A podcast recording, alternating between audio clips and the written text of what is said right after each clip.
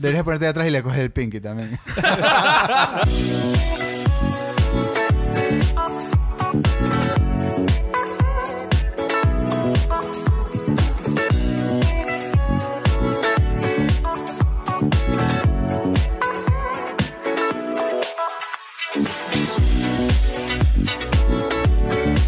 Hola a todos, este es el Spanglish Jar, el podcast donde Chip, Gipong y yo hablamos sobre cine, series y música y pagamos por hablar en Spanglish.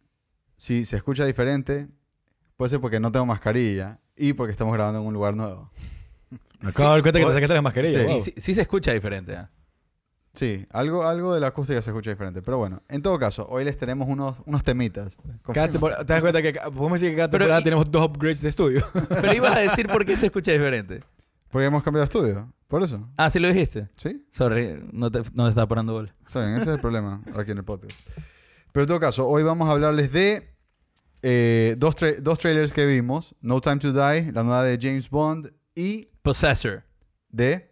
Brandon Cronenberg, el hijo del legendario director David Cronenberg, que por ejemplo dirigió The Fly. creo, que, creo que ese es el ejemplo, el mejor ejemplo de, de, de Cronenberg probablemente. Sí. El más popular. Y también tenemos, vamos a hacer review spoiler free. Creo que vamos a hacer uno con spoiler y uno sin spoilers, ¿verdad? Sí, yo creo que vamos a hacer eh, spoiler free review de An American Pickle y vamos a hacer spoiler review de Never, Rarely. Rarely, Sometimes, Always. ¿Sabes que Es un clever title. I liked it. ¿Sí? ¿Just the title? ¿O la película? de- Después vamos a entrar en eso. Ya, ya entraremos a eso. Ya entraremos a eso, sí. Hay que, hay que darle suave a las cosas. En todo caso, Eh, un mini, mini, mini, mini paréntesis, Guillermo. Y Guaro también. Eh, si no se han visto Videodrome de David Cronenberg, tienen que vérsela. Es muy, muy buena. pero en todo caso, eh, ¿por qué no arrancamos con nuestro first impressions de No Time to Die? Perfecto. ¿Fallaste? No, lo metí, pero Ah, pe- pegué, sonó raro. pegué en todos los rims. Bueno, vamos a hablar de No Time to Die, la nueva película de James Bond, dirigida por el gran Kari Yoji Fukunaga y escrita o coescrita Sí, por, la, hay seis escritores sí, ahí. por la legendaria, ya a su corta edad, Phoebe Waller-Bridge. De lo cual creo que somos todos fans. Fanboying much. No, totalmente. Y antes de meternos al tráiler, solamente les voy a leer los primeros, no sé, 10 nombres que salen en el cast. Ana de Armas, Jeffrey Wright, Daniel Craig, Lea Seydoux, Ralph Fiennes, Rami Malek, Christoph Waltz, Naomi Harris, Ben Whishaw, Billy Magnuson, Rory Kinnear y David Denchik. Esos son los primeros 10. De esos 10, creo que 7 son superestrellas del cine. Sí. O sea, tiene un Tiene un cast, cast espectacular. Pero bueno, eh, ¿qué piensan? ¿Qué piensan del, del tráiler? Me gusta. Action packed. Action packed as fuck. ¿Eso es todo? ¿Muy bien? No. Eh, buenos eh, set piece moments. O sea, interesante el- la, la trama. Me gusta el, el cast maldito. Y buenos action scenes. Sí, eso es lo que. O sea, that's ah, my takeaway. Solamente quiero ver qué tal la dirección, o sea, porque Cari Yoji, brother. Yo sé, hay gente que es muy fan, pero a mí no me mató, no me gustó Maniac realmente mucho. A Entonces, mí tampoco. ya pues, y, y, y obviamente True Detective la primera temporada sí, increíble, pero Heavy shit.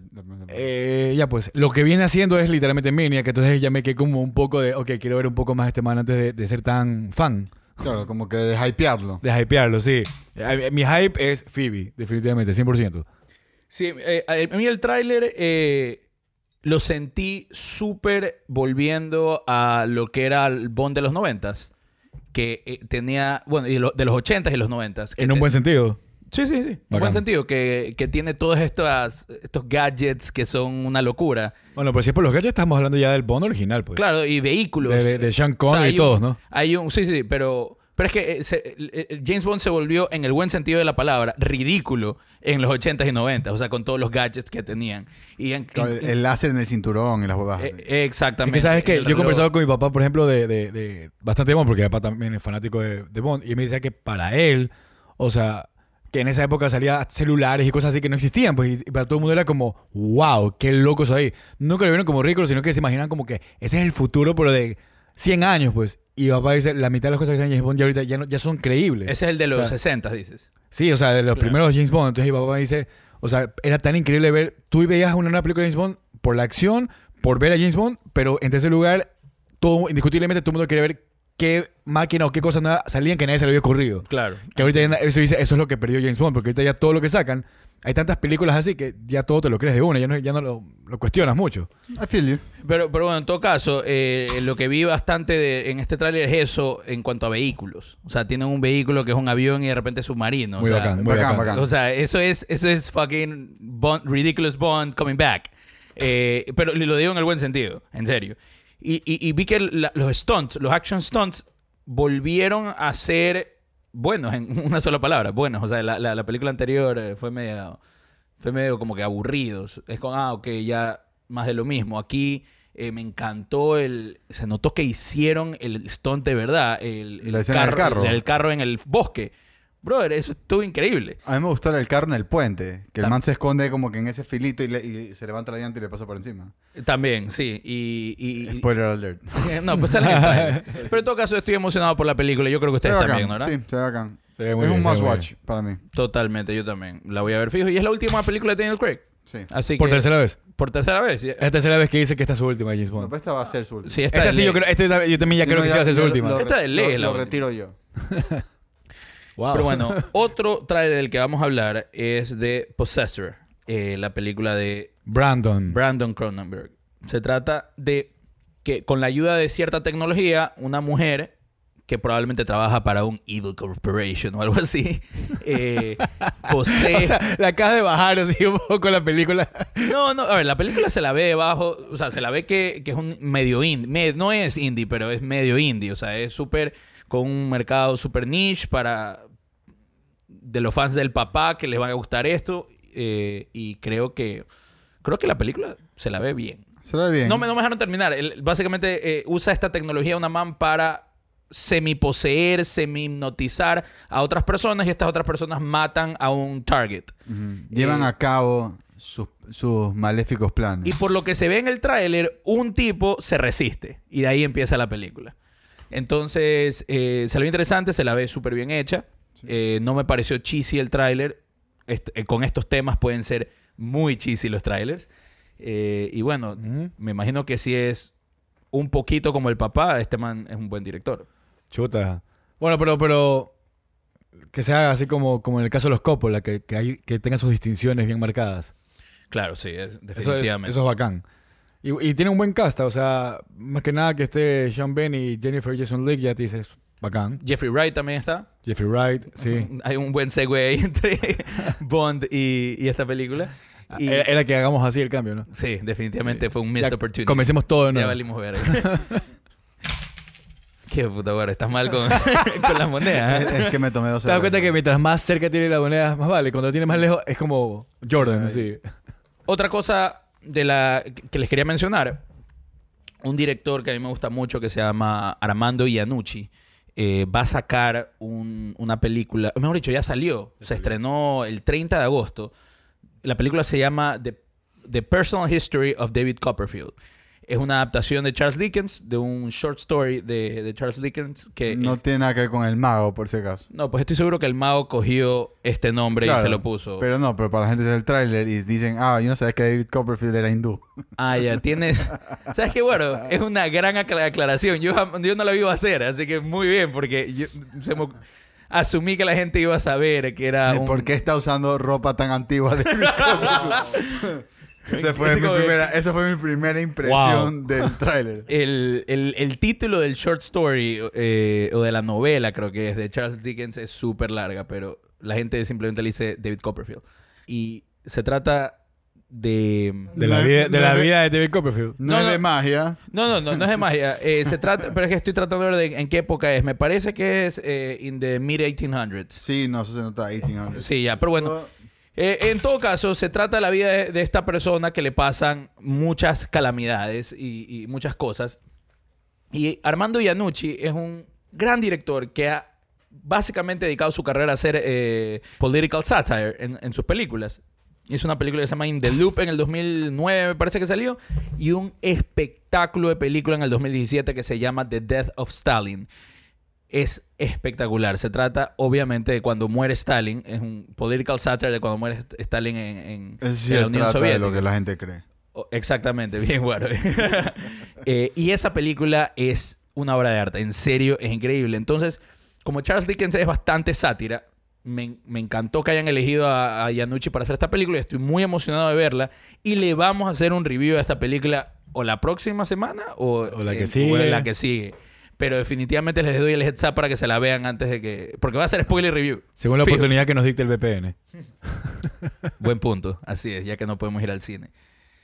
Y, les y aprovecho esta oportunidad para recordarles que el 20 de septiembre sale nuestro episodio dedicado a Charlie Kaufman con, su, con el review de su nueva película I'm Thinking of Ending Things. Esa es la última película de Charlie Kaufman que se estrenó ya el 4 de septiembre en Netflix. Y vamos a dedicarle todo un episodio a hablar sobre esa película y sobre otras películas de Charlie Kaufman. Así que les, do- les doy ese heads up para que vean todas las películas de Charlie Kaufman pilas. Y tuvimos, de hecho, preguntamos en Instagram eh, ¿qué, películas quieren que hablemos de, de Kaufman. Vamos a hacer entonces el shout out a las personas que nos han recomendado películas eh, No, para no hacer el review. que nos han pedido que... Bueno, nos han pedido, sí, es verdad, para hacer los reviews de, de Kaufman.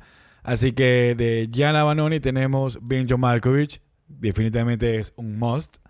Tenemos de Pedro Varas, Eternal Sunshine of the Spotless Mind, eh, que es así, yo creo que va a ser un poco dividida aquí, ya, ya conozco mi público. Tenemos de, de Daniel Llanos, un tipo que creo que medio lo conocemos ya. Ha venido Sí, sí, ha venido por ahí de repente. Vivía en, Ah, en el parque de mi ciudad. Claro, pues nos vino a dejar unas cervezas una vez. Eh, nos, de- eh, nos recomendó Cynic Dog New York, de Carlomón Adaptation y ahí estamos. Esas son las recomendaciones. Vamos a, vamos a tener que poner un tiempo límite a, a- O sea, es un episodio entero. Así que... No, pero porque vamos a hablar de la película nueva y tenemos que a- algo breve eso de ahí.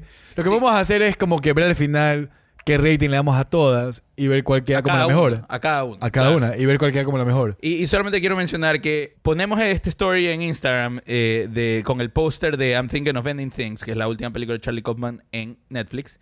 Y ponemos próximamente episodio dedicado a Charlie Kaufman. Y abajo una pregunta que es: ¿de qué películas quieres que hablemos? Nosotros pensamos que estaba súper claro. Pero hay gente que, que se confundió. Nos tomamos la molestia de responderles a todos, pero nos empezaron a decir a nuestra querida Ana Paula Santos. Mulan, live action versus animada. Es una gran idea. Es una Una gran, gran idea. idea. Una gran sí. idea. Por eso es que los ¿Y quiero sabes por qué es una gran idea? Porque yo ni siquiera me hizo la animada. Y Yeah, I sound- said it. Yeah, I said el soundtrack me parece buenísimo. Brother, es una gran película. Es una de las mejores de Disney, yo creo. Pero bueno, es justamente por eso es que los quiero decir. Porque nos llegaron muy buenas ideas, pero, o sea, un poquito como que fuera de lugar en, en la pregunta. Pero bueno. No, eh, digas- no digas mucho que después no nos vuelven a escribir. No, no, sí. Eh, Joel Ceballos fue más directo. Dijo, bonito todo, pero tienen que hablar de Cobra Kai y de The Boys en algún momento. Y le dijimos que obviamente, sí, definitivamente creo que la próxima semana The vamos a hablar de Boys, Boys. Fijo. Y se va por, por ahí, se va a meter En Cobra algún Kai. momento tenemos que meter Cobra Kai. Nuestra querida oyente Silvia Musfeld nos sugirió que hablemos de 21 Bridges.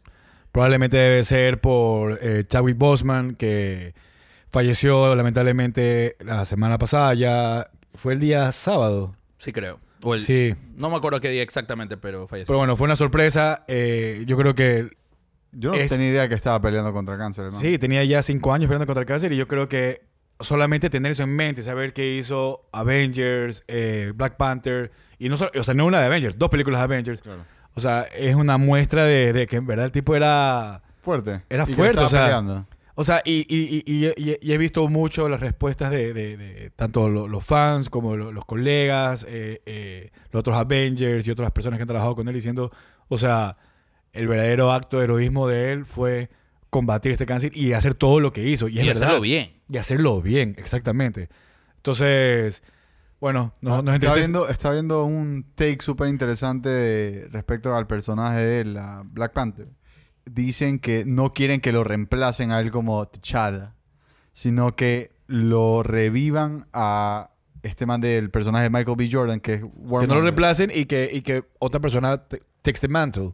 Claro, o sea, que, que hagan como... Pero que sea la misma historia, o sea, que, que lo sentido. que, lo que está haciendo, lo que están haciendo, por ejemplo, con Captain America. Que el man pasa El mantle, el sí. mantle a otro personaje. Claro. Y- Más no se reemplaza el personaje. O sea, T'Challa no pasa a ser otro actor, sino que. Claro, ya, sí, sí, sí. No me gusta Sí. la idea de revivirlo a Michael B. Jordan, la verdad. Sí, no puede ser otro, otro personaje. O sea, yo creo que tiene más sentido que sea la hermana.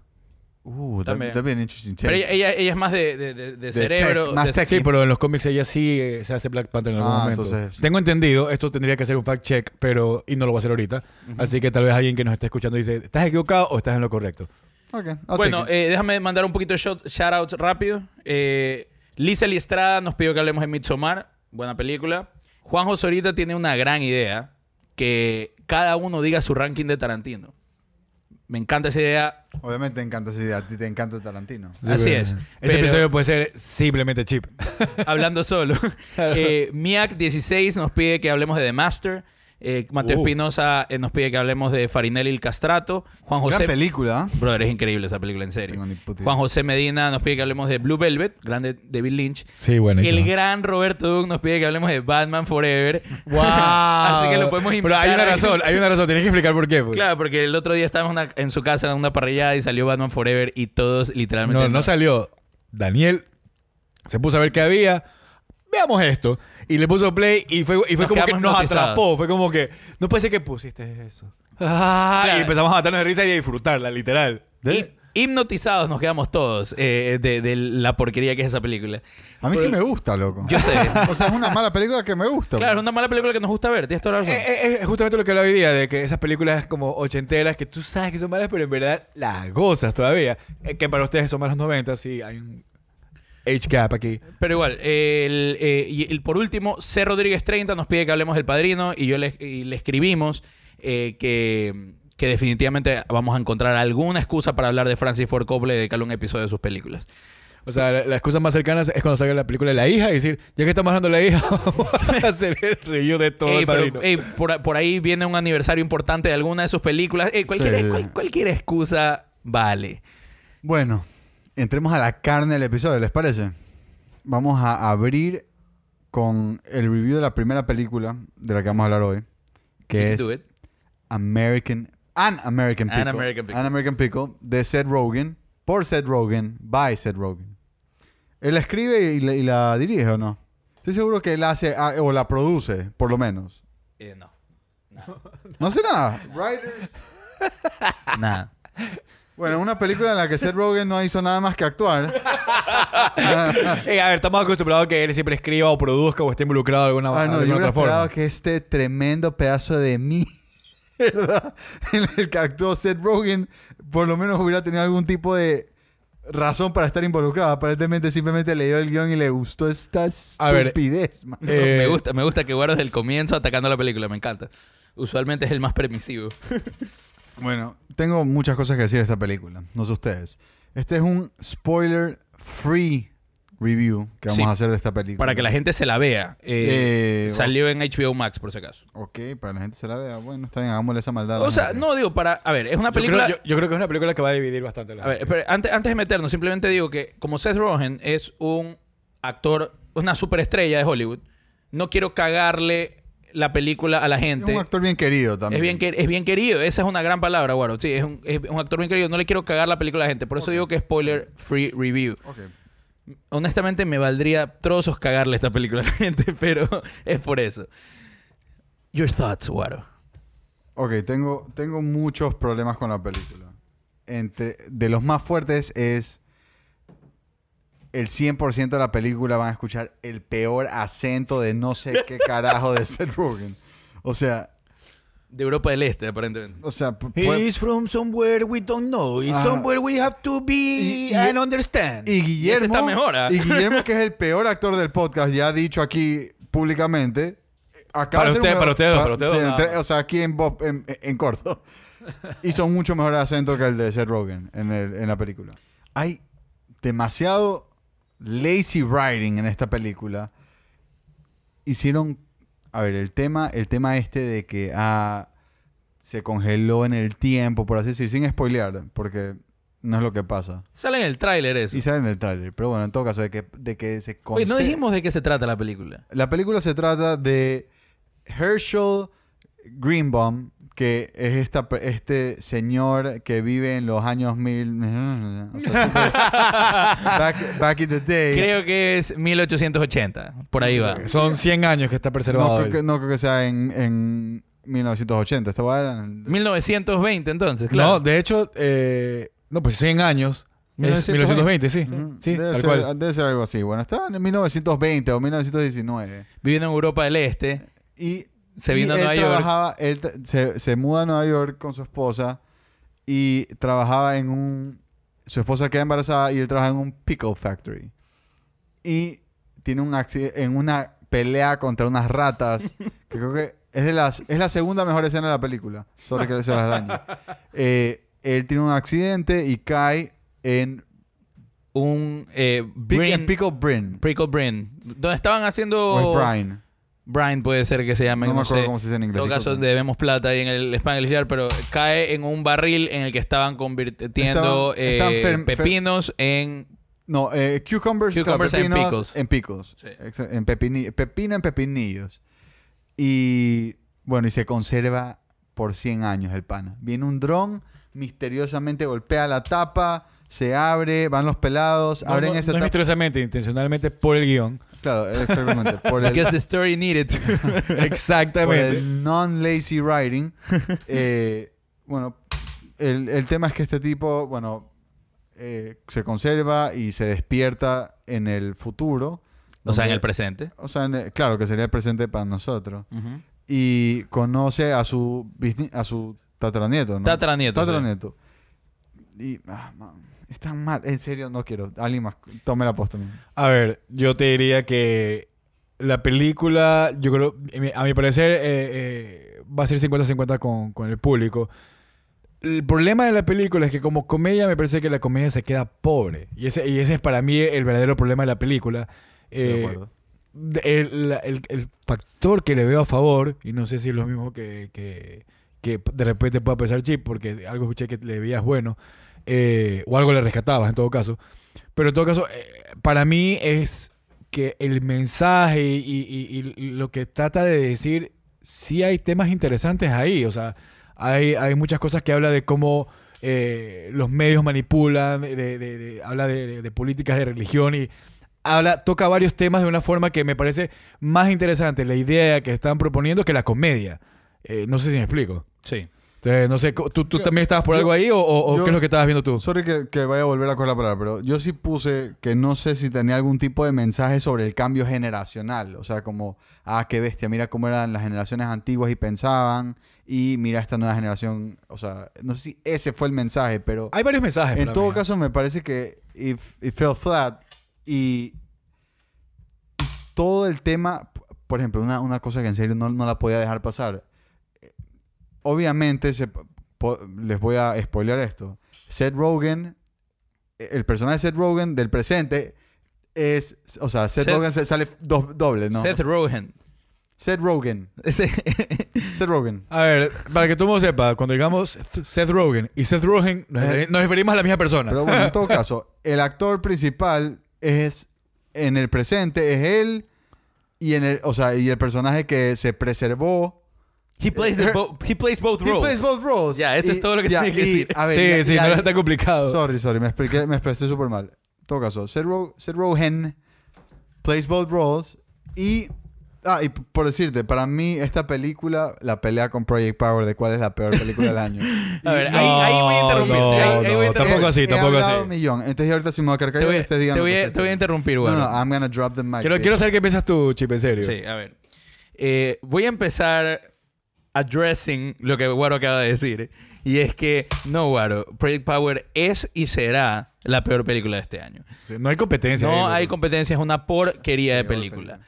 Y si bien esta película no me pareció buena, y ya, y, y concuerdo con muchas cosas de lo que tú dijiste, voy a estar en una posición súper extraña, que nunca estoy, de defender una película mala. Usualmente yo soy el que trasheo estas películas, pero está bien. Pero bueno, a ver, eh, la película es lo que se llama en el cine como patito fuera del agua. Hablamos de eso en el episodio pasado. También hablamos, sí, sí, justo- ¿con qué película fue? Cuando hablamos del tráiler de Wonder Woman 1984. Ah, sí, sí, sí. Que el, el running joke de, de Duck viajando. out, of, Duck Out of Water. Sí. Y le doy props a la película por no abusar de esa broma. Por no abusar de la broma de of Water. En serio, no me, pare- no me pareció que la... Que, a ver, es una... El tipo se despierta 100 años después y puede toda la película puede tratarse del man adaptándose al mundo moderno y no lo hacen. O sea, tienen tres o cuatro bromas sobre el tema y se acabó. Sí, es verdad, maneja bien el Me- tema me- en ese, no, sentido. No sé si maneja bien. Solo, Porque- solo estoy dándole props por no abusar No, de eso. es que no- no- solo que no abusa, sino que cuando él- de eso. Todo, todo, no, todo como él se va adaptando eh, eh, a las situaciones que él tiene que, no puedo spoilear, a las situaciones que él tiene que generar, es muy natural de cierta manera. O sea, no, no te están haciendo hincapié en él viene de esta época, hacen que muy naturalmente diga, ah, ¿cómo se hace? ¿Se hace así? el O te tema- ayudamos o lo que A sea. ver, otra a mí, cosa- A mí sí me parece que lo usan millones de veces. Por ejemplo, cuando le preguntan, ah, usas rainwater, man, sí, from the roofs, y cae, and it has bird shit, sí, como que el man, que el man no sepa que eso está mal. Ya. Eso es fucking seguir dándole Ya, la pero misma- eso, eso no necesariamente es Dog Water. Eso es Sí. otro tipo de broma. Sí. Eh, pero, pero bueno, eh, justamente lo que Waro acaba de mencionar era mi otro punto, podría decirse positivo de la película, que tiene una crítica social interesante. y política se también. burla. eh, ya, ya voy a llegar a eso. Eh, la crítica social se burla bastante de la cultura hipster en Brooklyn. Que porque todo sea artesanal dicen, ah, entonces es bueno. Y porque todo está trending, entonces hay que comprarlo. Y porque todo es eh, natural, eh, eh, sin, sin preservativos. sin- Apoya al artesano. a- a- apoya al artesano y todo. Entonces hay que comprarlo. Y el man vendiendo literalmente basura eh, gana bastante dinero. Eso es algo, algo que me pareció Rescatable, interesante, sí. rescatable de la película. Otra cosa que me parece re- rescatable de la película es la parte cuando, y esto no, no creo que sea spoiler, pero cuando, la, cuando la película critica nuestra actitud para con Twitter, eh, todo el mundo sabe en el en, en el en this day and age que lo que tú digas en Twitter es eh, wr- written in stone, o sea, tú no lo puedes cambiar y más te vale que pienses bien tu tweet y no digas algo politically incorrect, porque si dices algo politically incorrect te vas a la verga. Eh, eso que es algo muy hay mucho de en- vivimos en un mundo que, que hay bastante cancel culture y si te equivocas diciendo algo te jodes para toda la vida. Bueno, ya, Toda esa parte me pareció súper interesante. a- a- esa parte me parece interesante. Y otra cosa que me parece interesante es cómo eh, se burlan de que eh, los que Guaro, creo que tú lo dijiste o Guillermo fue el que lo dijo, que como el m- media eh, tergiversa las palabras de, de ciertas personas para adaptarlas a su propia agenda política y run with that message. Esas tres cosas que Esa dije- parte política me parece... A, a- a mí es la como que la que más me hacía eco en la cabeza. Sí, es impresionante cómo la agenda, eh, cómo eh, la- las personas que son políticas eh, son extremadamente extremistas, vale la redundancia, y cómo pueden celebrar a una persona toda la vida, de repente dicen una cosa en la que ellos están en contra y pasan de celebrarlo a tirarle piedras. Ujú. Eso me parece que es algo muy actual, muy, Sí. muy Relevante. Muy relevante, Es gracias, relevante, sí. Esa es la palabra del cancel culture. Dicho eso, la película no me gusta. La película es mala. La- eh, ah, ay, antes de meterme a rayar la película, una cosa más positiva es que eh, admiten, desde el comienzo admiten que la película es ridícula. Ellos desde el comienzo dicen, Ujú. esta película es ridícula. Esta, perdón, esta premisa de la película es ridícula.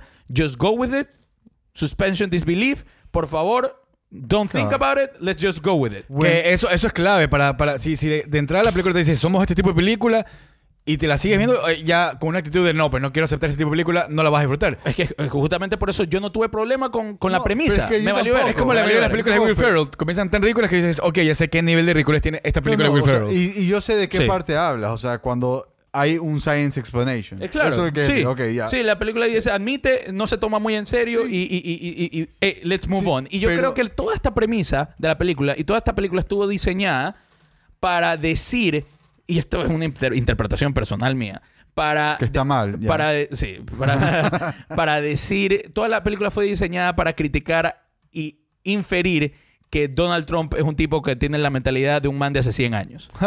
en verdad creo que es para eso. En verdad, eh, Puede no, ser, no ¿no? sé. Y por si acaso... eh, eh, es un hot take, por ejemplo. No, pero ¿sabes qué? Es que, no, o sea, es más, le quiero pegar un shout out a, a mi hermano porque todo lo que estamos discutiendo ahorita de este aspecto de la película, al principio yo estaba en la película más como Waro, diciendo, chuta, los chistes no, no están aterrizando, no sé qué está pasando, y le estaba viendo con mi hermano y, y- y- y le dije, ¿sabes qué? No me está convenciendo. Y me dice, oye, por- y él me dice a mí, pero está súper interesante como que todo el tema político y social. Y yo, Y me quedé pensando en eso y la seguí viendo y fue como que es verdad. Y la empecé a ver porque po- con ese, con ese com- comentario que me hizo, la empecé a ver diferente. Es que es lo único interesante de la película. Es lo único interesante. Porque Pero- la comedia pero es que para es mí- mala, la comedia es muy mala, la comedia es muy mala. Yo, yo, a ver, todo el tema de cancel culture, eso ahí, es, es algo que lo hacen, que no tienes que puta ponerte a leer la película para, para darte cuenta de lo que están haciendo. No es que es como que es un mensaje escondido. Tú te das cuenta, a- o sea, en in plain sight, que eso es lo que están tratando de hacer.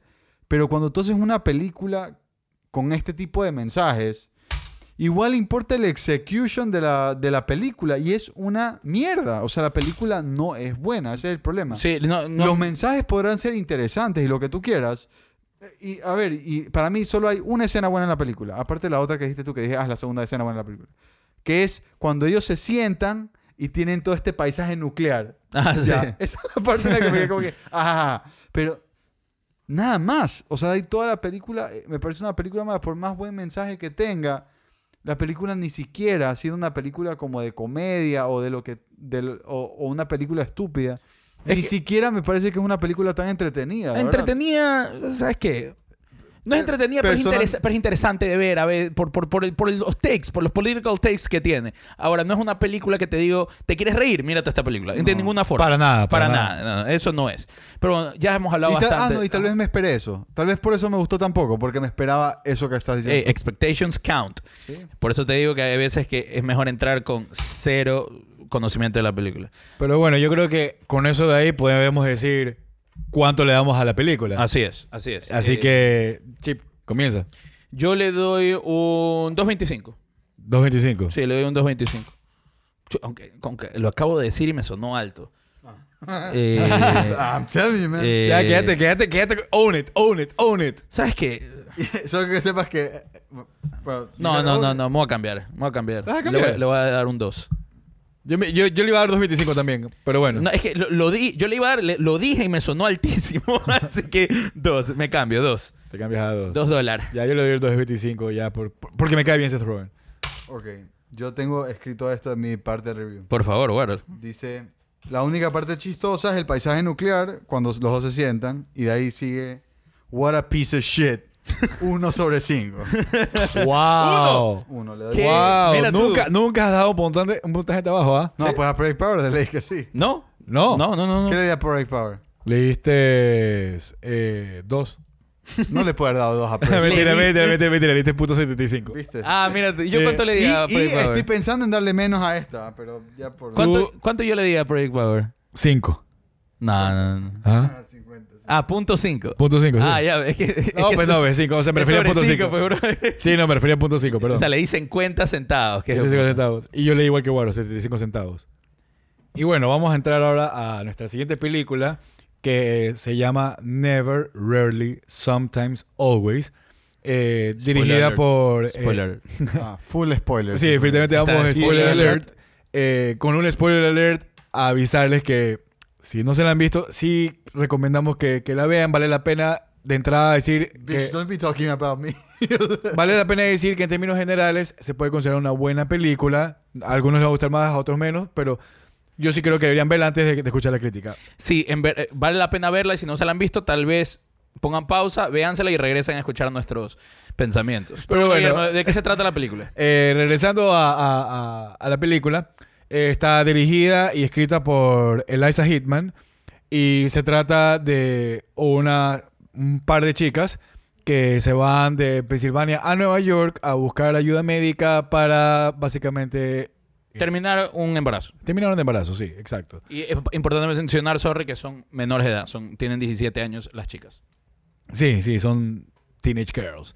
Eh, para comenzar con una opinión general de, de- de la película, creo que es como esas películas, y no me acuerdo, creo que hace poco sé que lo dije sobre otra película, pero una película que tú la ves dices, es muy buena, pero cuántas veces regresas a verlas no lo sé. Bad Education, de esa película le dice. Lo dije sobre Bad Education, tienes toda la razón. Y eso que son películas muy distintas sí. eh, eh, eh, en el manejo y, en la- y- de- de- por completo de, la película en sí. Pero en todo caso, me gustó. me pareció súper interesante todo el proceso y, y- y hay, hay, una, hay una escena que, que- que creo que voy a entrar más adelante eh, que tiene que ver con el título, pero me parece que esa escena es excelente. Es excelente. Es excelente. La escena del título es la mejor escena de la película. Sí, sí, sí. concuerdo. Es espectacular. O sea, después de, esa, pel- después de esa escena me marcó una intriga que hasta ahorita quiero saber más. Y, Pero y sorry que te interrumpa, pero me parece importante decir, eh,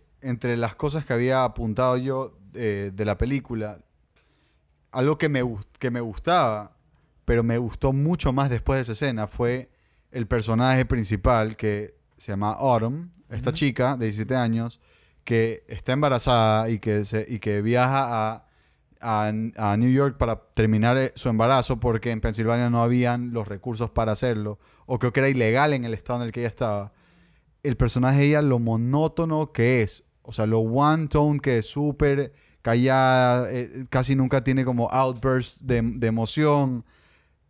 Y cuando llegas a ese punto... Claro, es monótono a propósito. Claro, No claro. es, no es como hay otras actuaciones monótonas que nos quejamos. No, no, no, no, no. Esto aquí, y, y en verdad, o sea, yo creo que cuando, cuando alguien trata de hacer, de hacer un personaje así, se siente mucho mejor que cuando alguien, cuando el abanico de, de un actor es solo esa actuación. O sea, en este caso se la ve súper bien y hay, mom- hay esta un- es la única actuación de ella. eh, claro, ella es una, ella es un musician, ella es, ella es una cantante. Sidney Flanagan se llama, ¿no? Sí, Ujú. Sidney Flanagan, su primera actuación. Y bueno, tengo un millón de curiosidad de ver qué más puede hacer. Eh, La, la química entre ellas dos es excelente. Hay escenas súper interesantes de, de cómo ellas dos interactúan.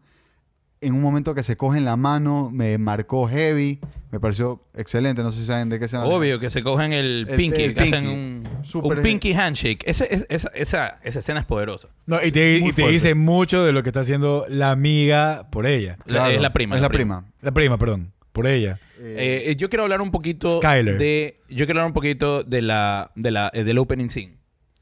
El opening scene eh, es muy importante en películas que se toman en serio, y esta es una película que se toma en serio. El opening scene es muy importante porque sets sets the tone. the tone. Exactamente, bueno. Ya, ya, te, ya te, te leo, man, como si fueras mi diario, mijo.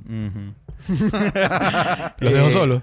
Bueno, no nos deberíamos reír tanto No, en no, esta no, película. Esta película es súper seria. Esta película es súper seria y de un very real subject. Sí, sí, sí. Eh, el opening scene es de esta eh, cantante, ahora actriz, que se llama Sidney Flanagan, es el main role, Autumn, en un school talent show. Primero que nada, hace una, eh, una presentación muy buena. Su, su, su canción es, es- él tiene unas letra, una letra muy impactante. Super teenager la canción.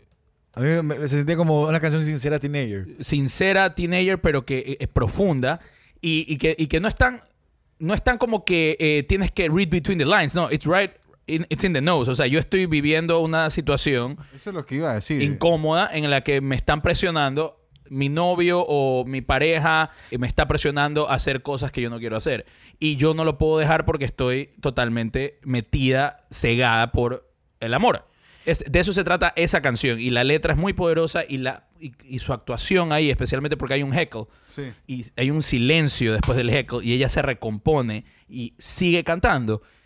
Eso no debe ser muy fácil, no, debe no. ser fácil de hacer. Es muy difícil de actuar de esa forma y lo hace tan bien. Y sabes qué, como ella es cantante, como tú De- dices, Guaro, de haber, sac- de haber sacado experiencias propias. Sí, sí, sí. De, de ley alguna vez tuvo un heckle y lo sacó de, de- de ahí. Yo, yo he pasado Puede por ser, puede eso ser. como cantante también. Y, y- pero bueno, eh, y otra cosa muy positiva que quiero decir antes de como que meternos a analizar ya más, más profundamente la película es que esta directora Yo creo que ya estamos en pleno análisis. Sí, sí, ya estamos hablando. Que esta directora se llama Eliza Hitman, escritora y directora, como tú lo dijiste, Guillermo. Confía muchísimo en, su- en la audiencia. Sí, Doesn't sí. spoon feed information para nada. Con el simple hecho que no, no, no que nos presentó la pareja de ella. Nunca nos pre- primero que nada, nunca nos presenta la pareja de ella. Segundo, Pero porque Nunca- en verdad no tiene pareja ella. claro, eso nos enteramos al final con, el, con la escena Ah, del esa- por eso dice que esa escena hay que ir después, pero, Sí, pero eh, muchos directores te han explicado cómo Sí, llegó a eso. Sí, sí, sí. sí. Exactamente. Eh, ella nunca dice estoy embarazada. Nunca. Nunca dice la palabra estoy embarazada. Ni siquiera se lo dice a su prima. Su prima lo Infiere, entiende, infiere, infiere, infiere. ok, estás embarazada. Nunca hay la escena de, ok, tenemos que ir a Nueva York, tenemos que conseguirte un aborto. No, es la prima de una, ahí está la escena de que se saca la plata. Eh, otra cosa, esta es una película que se beneficiaría muchísimo la gente que lo ve sin el tráiler. Porque hay una escena en la que ella está desesperada en su cuarto, en la computadora, viendo sus opciones. Ella vive en Pensilvania. En Pensilvania, para abortar, eh, cuando eres menor de edad, necesitas el consentimiento de tus padres. Y ella de repente abre otra ventana de Google y googlea cómo self-terminate pregnancy. Yo vi esto, yo habiendo visto el tráiler ya sabía que eso no iba a pasar. Pero vi- viendo esto es como que no, lo va a intentar, que hijo puta, se va a destruir el, el organismo. Eh, imagínate si no hubiéramos visto el tráiler, o sea, hubiéramos como que... Yo, ah, no lo vi- yo no lo he visto el trailer Ah, porque ok. es que, es que en el chat... visto el trailer. Sí, ¿Qué es sintieron cuando En vieron el eso? chat, tú, También justamente, y, y, y, y Dani, pues tú y Dani dijeron, no, la película es buena, bla, bla, bla. Y ya con... Si ustedes dicen que la película es buena, prefiero no ver el trailer para sorprenderme. O sea, Es una película fuerte, man. Una Es película fuerte. súper fuerte. Es una película que no es para todo el mundo. Eh, yo como padre de familia tuve... Pasé mal viendo específicamente ese, esas escenas, por ejemplo. Las escenas en las que ella se estaba tratando de causar... de inducir. de inducir, inducir el aborto. aborto. Pegándose. Y, y, y- y más, me mar- más que eso me marcó cuando ella se levantó la camiseta para que le hagan el eco. y Estaba morada, tenía moreteado toda la barriga. Eh, Es una película complicada. Es una, peli- una o sea, mi película- esposa está embarazada ahorita. Y yo estaba así como que, wow, ¿por qué estoy viendo esto? Sí, o sea, sí. pero la película es muy buena, pero fue Eh, como, tiene- wow, estoy viendo esto. o sea, Tiene el- temas súper heavy. Sí, el tema es definitivamente relevante, eh, especialmente ahora en Ecuador con este se aprobó el, el Código de la Salud. No, no, no me voy a meter en detalles de eso, pero estas situaciones que la película portrays realmente pasan. Hay eh, teenagers que quedan embarazadas por violación y estas mujeres o estas niñas, mejor dicho, necesitan opciones que no sean el black market. Entonces, eh, por eso me parece muy importante la película. O sea, tú puedes ser pro vida, pro aborto o lo que sea, pero estas situaciones pasan y estas niñas necesitan ayuda. Pero dejando... Necesitan poder actuar en base a sus creencias. Exacto, exactamente, Guillermo. Muy bien puesto. Si estas niñas creen, en- son pro vida, que tengan el hijo, pero si son pro aborto, ellas deberían poder hacer con su cuerpo lo que ellas quieran y el Estado no se debería meter. En todo caso, Guaro, eh, tú tenías un comentario negativo de la película. Eh, sí. A ver, a mí eh, sería muy ignorante mi parte no aceptar que las mujeres pasan por muchas situaciones de acoso sexual. En esta película tratan de retratar eso y las ponen en situaciones como en su trabajo, teniendo un jefe que acosa sexualmente de ellas, eh, un padrastro que acosa sexualmente de, de- o sea, podemos inferir que- Posiblemente, posiblemente. Posiblemente el padrastro fue el que violó a, a Autumn y la embarazó. Es muy posible. Es muy Yo creo que es la posibilidad es- más grande, ¿no? Y es lo que, se- lo que aparentemente Se la infiere. directora trata de, de- de decirnos. Pero el problema que tengo con la película es que todos los personajes masculinos que salen y que interactúan con ellas son tóxicos. Ni uno es decente. Absolutamente ni uno. Lo ves en el trabajo, en casa. eh, Compañero en- de clase. el compañero de clase, de ahí en el metro, que hay un hombre que empieza, que las ve y empieza a tocarse. O sea, no tienen ni una interacción positiva con, con ni un hombre, y creo que eso tampoco es la realidad. en menor, eh, en menor toxicidad, pero también está el, el information attendant. Eh, que es it's a fucking dick to them. Totalmente. Pero bueno, pero eso no creo que sea tanto un. Puede ser un jab a, a un hombre, pero, pero más se sintió como que ah, the guy was an asshole, period. O sea, mi comentario sobre eso que acabas de decir, definitivamente la directora debió, creo yo, creo, o sea, y por algo ella es una directora reconocida y nosotros no, pero debió incluir algún tipo de, de interacción con un ser humano decente del sexo masculino, tal vez. Aunque, pero yo sí entiendo lo que, lo que yo creo que ella intentó hacer es mostrar los diferentes niveles de toxicidad que los hombres pueden tener para con las mujeres.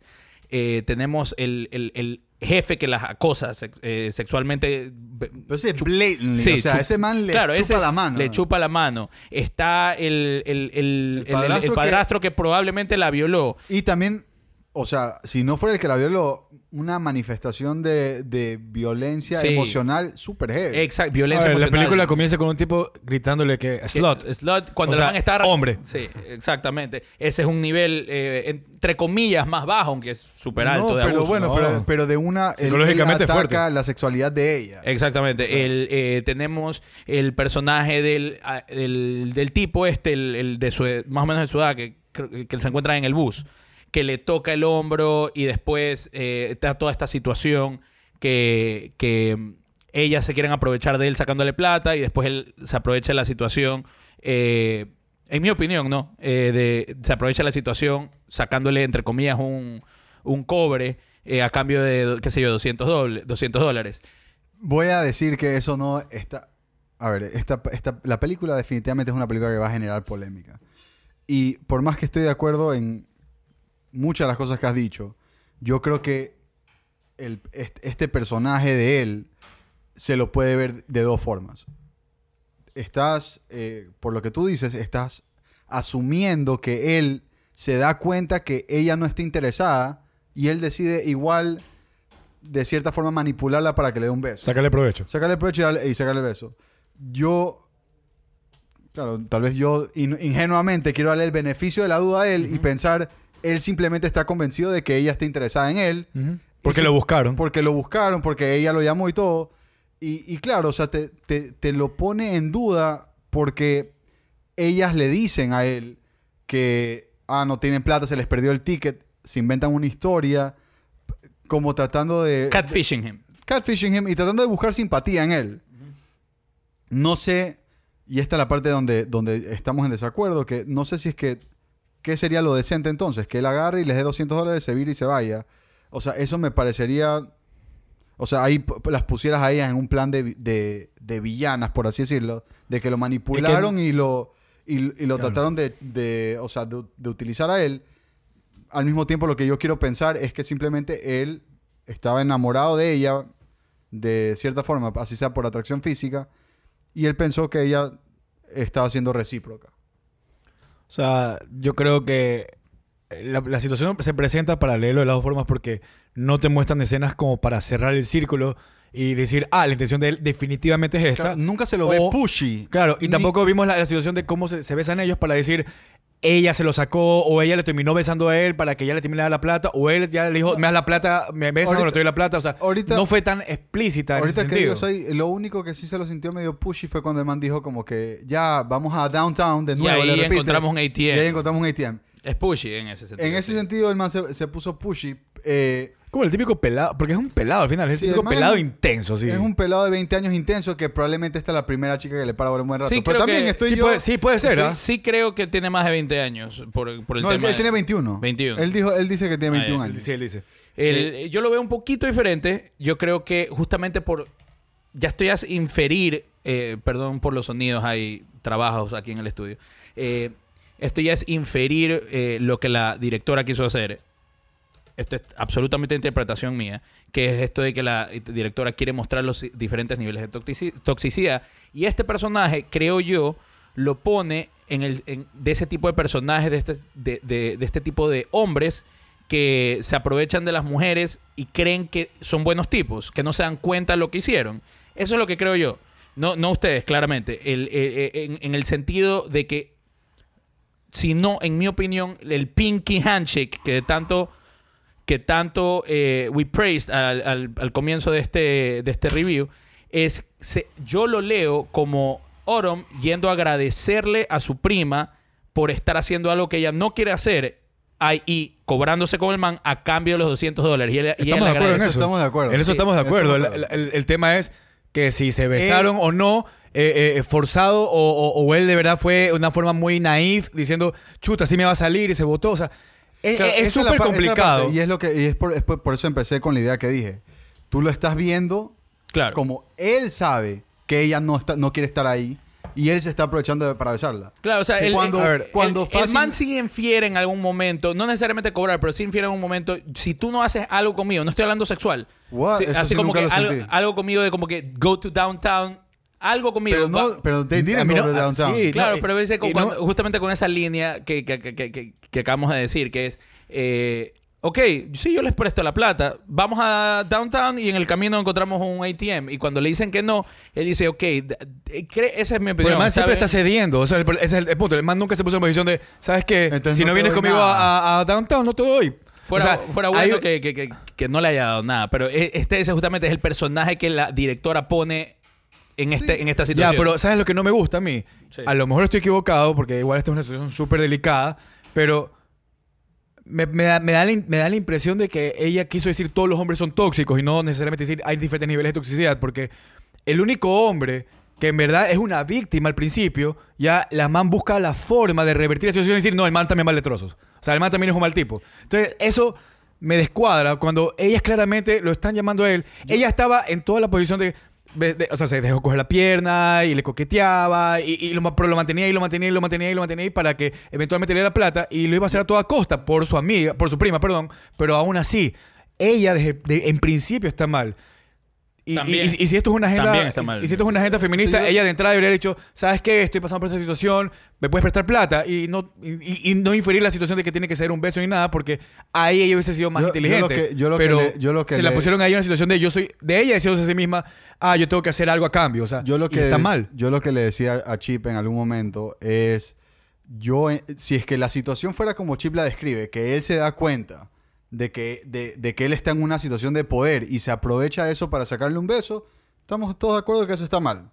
Ya, pero, claro. pero, lo que no, pero lo que no entiendo por qué, a por qué Chip en esta discusión no, no, no se le hace posible plantear del, plantearlo de la otra forma. Ellas yo creo están- que, yo creo ellas que esa es la intención de la directora. ellas lo están, ellas lo están manipulando, ellas lo están manipulando a él para sacarle plata. En un momento, en un momento nadie lo plantea así, como A que ver, ellas porque están utilizando. por el tono de la película, porque Sí, lo sí. que la directora quiere hacer en mi Te lleva opinión, a eso. que es que es justamente poner los las diferentes interacciones que puede tener una mujer y, y- y- fuera totalmente fuera de tono o, o fuera de, de, Ya, pero yo no de te estilo de la pe- en película. la película, hablo- no, es que, es que es, es la situación de la película. Justamente es la situación dentro de la película. Bueno. Y por eso es que lo que me lleva a pensar de que eh, la directora quiso portray esta situación que, que le pasa a las mujeres.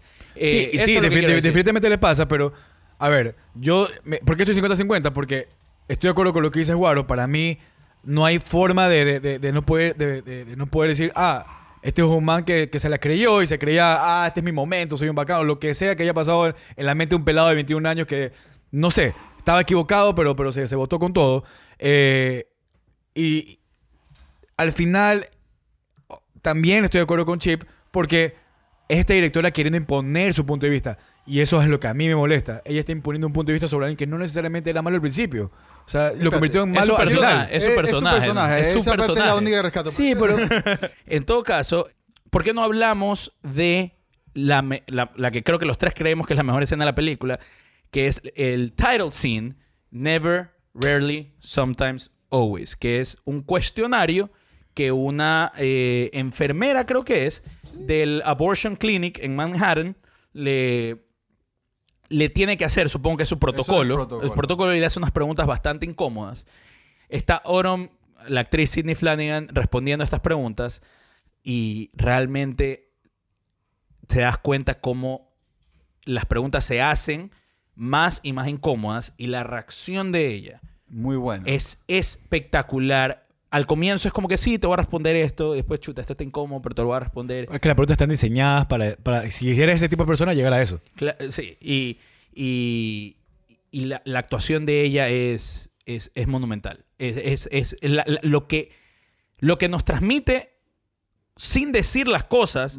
O sea, las preguntas que no responde son más respondidas que las preguntas que responde. Me- si me explico. Sí, sí te explicas. Y a mí lo que más me gusta de esta parte es que hace que la actuación de ella, que se pudo haber visto súper simple durante los, las primeras horas de la película, se haga mucho más fuerte cuando la ves demostrar emoción. Exactamente, bueno. Eh, Eso es lo que hablamos. Eso es lo que hablamos eh, al comienzo del. Justamente al comienzo del review. De que toda la actuación de ella es monótona, pero monótona a propósito. ¿Para qué? Para esta escena. Porque esta escena te dice todo del personaje. Junto con el opening scene, que, que es cuando ella canta, que dice bastante El el personaje. show.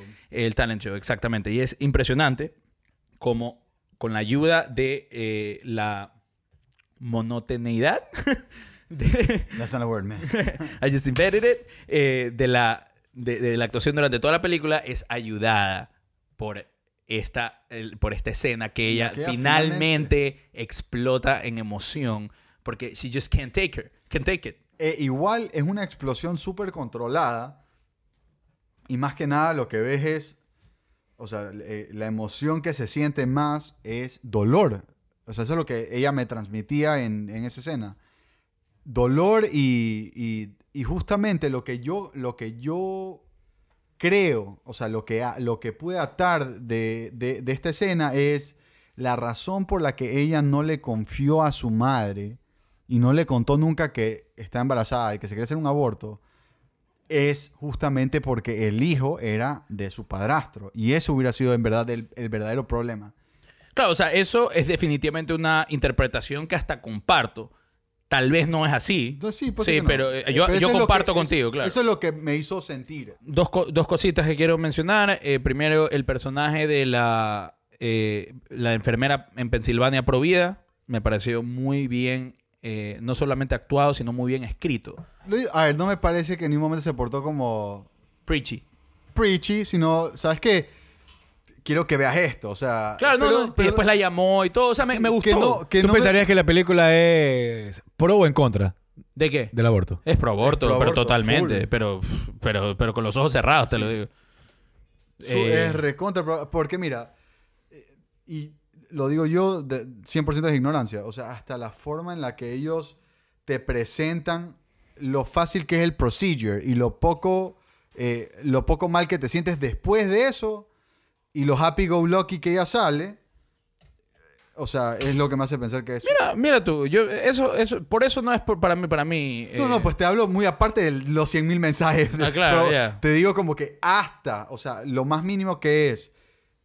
Ah, sí, ven, es dos días, sale 10 termina- minutos. Terminaron siendo tres. 10 minutos, claro, pero por cosas de la vida, pues Sí, no, sí. o sea, por las Igual, situaciones- yo sí le doy crédito a la directora de que pudiera.